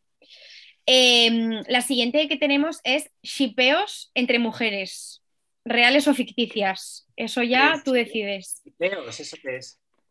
Cuando shipeas a alguien es que eh, te gustan como pareja, ya sea de forma platónica, de forma romántica, como que pondrías a dos, a dos personas juntas, en plan que las ves juntas de la, de la forma que Sí. sea. Como la gente que era fan de, o sea, fan de Brangelina y estas cosas, ¿sabes? Sí, Ah, pero, pero sin ser hetero. Pero sin pero ser yo pondría, yo pondría juntas a Nicole Kidman y Isabel Huppert, por ejemplo. O sea, me parecerían el, el parejón del siglo. Sí, es que estaríamos todas las eh, sáficas llorando de, en nuestra Sí. casa. Sí, sí, Por ejemplo, mira, esas dos las pondría juntas. sí. Eh, a Meryl Streep y Helen Mirren, por Sí. ejemplo. Me podía morir. Lo podía veo. morir. Es que lo veo muchísimo, totalmente. Las Buah, pondría juntas. sí. Sí. y a También- Penélope- Y a Sí. Penélope la pondría con. Yo a Penélope la pondría con una Butch. Sí, le pega. Le pega, pero no sé. Le cómo pega. Así que sea famosa, quiero decir. Hombre, podría sé. estar con Sara Ramírez, por, ejem- por ejemplo, que habla español también. Así muy butch, que está ahí. Podría ser. Buah, es que Sara Ramírez, lindísime. O sea, qué persona. Y en mi fantasía, si yo fuera lesbiana, eh, me encantaría estar con Virginia Despentes. claro. Claro. Me pasa con Sara. Paulson. Sí, Hombre, también si fuera lesbiana, también podría estar con Sarah Paulson. claro, perfectamente. Y Claro con que Kate sí. Blanchett también. Y con Sí. Kate Blanchett, pero sin ser lesbiana, incluso podría estar con Kate Blanchett. Es que, O sea, es que no- todo el mundo. Sí, Todo Yo el no sé mundo. bien qué haría con Kate Blanchett, eh, porque nunca me ha acostado con una mujer, pero es decir, no sé, le hago un plato de lentejas, se lo pongo en una mesa, la perfumo, la baño, no sé qué haría. yo me caso. ¿eh? O sea, realmente, Sí, ¿qué, más se puede pedir de la vida realmente? La, la invitamos a, a O la sea. Yo me voy de cita con a una, con una chica y me hace un plato de lentejas y yo le Me propongo caso. matrimonio. De verdad, o sea, es que sí. Yo, yo quedando con las chicas de Tinder, sí estoy. Haciéndoles le croquetas. eh, Tú les haces le- croquetas o macarrones. Eh, a una le hice pimientos rellenos, perdona. No sé cómo no, ¿Ah, no estoy casada. Y te salieron buenos, porque no son tan fáciles de hacer, ¿eh? Hombre, Inés yo es que cocina bien. súper bien. Inés Inés cocina cocina muy bien. Sí. Eh, a una amiga le hice una tarta de croquetas para su cumpleaños. O sea, Sí. me, me- me tiré dos putos días haciendo croquetas Hostia, sí. para que me salieran cuarenta y pico, cuarenta y pico croquetas. Una fantasía. Le- le En general, las mucho. tres cocinamos bien y a, a mí en concreto se me da muy bien la repostería. Porque a mí me gusta el dulce. Entonces me gusta hacerlo para luego comérmelo. Entonces se me da bien. He practicado mucho. Pero es que sí. Claro, yo es que cuando tengo shipeos suelen ser con personajes ficticios normalmente, porque aunque puedes tenerlo entre personas reales, porque también, yo qué sé, se miran dos mujeres, yo automáticamente pienso que se gustan. Automáticamente, o sea, hay cruce de miradas entre dos mujeres y digo, se gustan. Si os gustáis, pues Se liaros. aman. Inmediatamente, inmediatamente, si os gustáis, pues liaros. Así tal cual.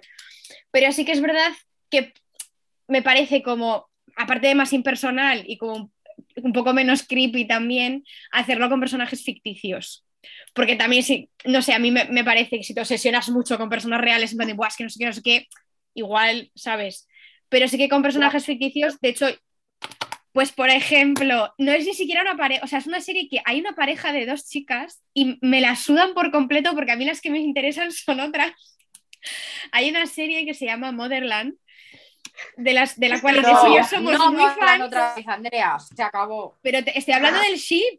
Celia, que a ti no te guste, que tú tengas mal gusto, tienes derecho, pero no es mi problema, ¿vale? Hay dos mujeres, una es la comandante, o sea, la general, y otra es una de las soldados, que es que hay unos momentos en la serie que se miran muy fuerte, es que se gustan, es que es punto. Entonces las shipeo mucho, por ejemplo. Entonces, Como a que esa serie que había en los 90, que luego tuvo una, re- una relectura super bollo. Eh, Shina la guerrera, puede ser. es que Sena es No, que es Que nada, súper princesa lésbica. guerrera. Pero es que se querían. Pero si hay un Pero si es que beso. además estaba que en la trama. todo. estaba en la trama y lo quitaron porque son homófobos. Estaba en la trama. Y tienen, son, lo que son unos cobardes. Son unos cobardes y te tienen miedo al éxito. Porque si lo hubieran hecho, lo hubieran petado. No, Pero no besos y todo, tía, que estaban casadísimas. Estaban casadísimas. Mi, mi pregunta maravillosa que se me ocurrió ayer por la noche. Venga. A ver, no tiene nada, o sea, Nada, nada, que ver con nada. pero ayer, ayer pensando preguntas porque Andrea estaba cagadísima porque pensaba que iba a durar la entrevista, bueno, la entrevista, la charla 15 minutos y con, con silencios incómodos de por medio. Sí. Digo, si fuere... Porque si yo no sabía si te ibas a sentir Sí. cómoda con nosotras. Entonces digo, por si acaso, chicas, no se siente cómoda, se nos, tenemos que, se nos tienen que ocurrir preguntas para que por lo menos Claro. pueda hablar de algo, claro. Entonces, en mi delirio de, de estudiar, me- se me ocurrió, si fueses un utensilio de papelería, ¿cuál serías y por qué? Un papel de regalo. Ya está. ¡Wow!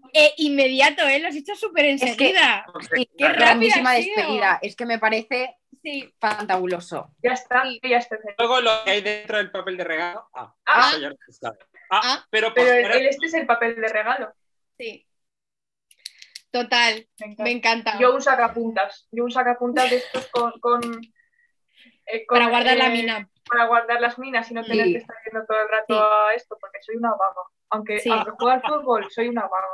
Sí, O sea, eh, esto es mentira. O sí. Mm.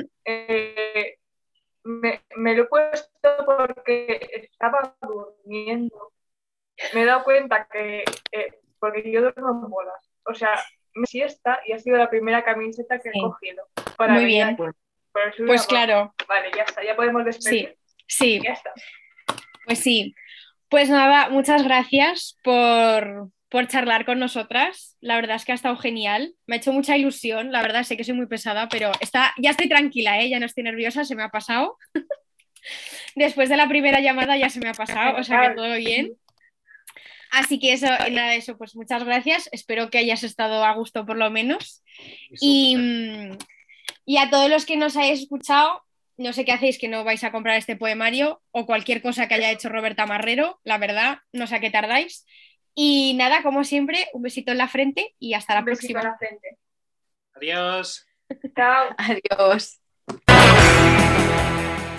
Esto es Los Ángeles de Samba.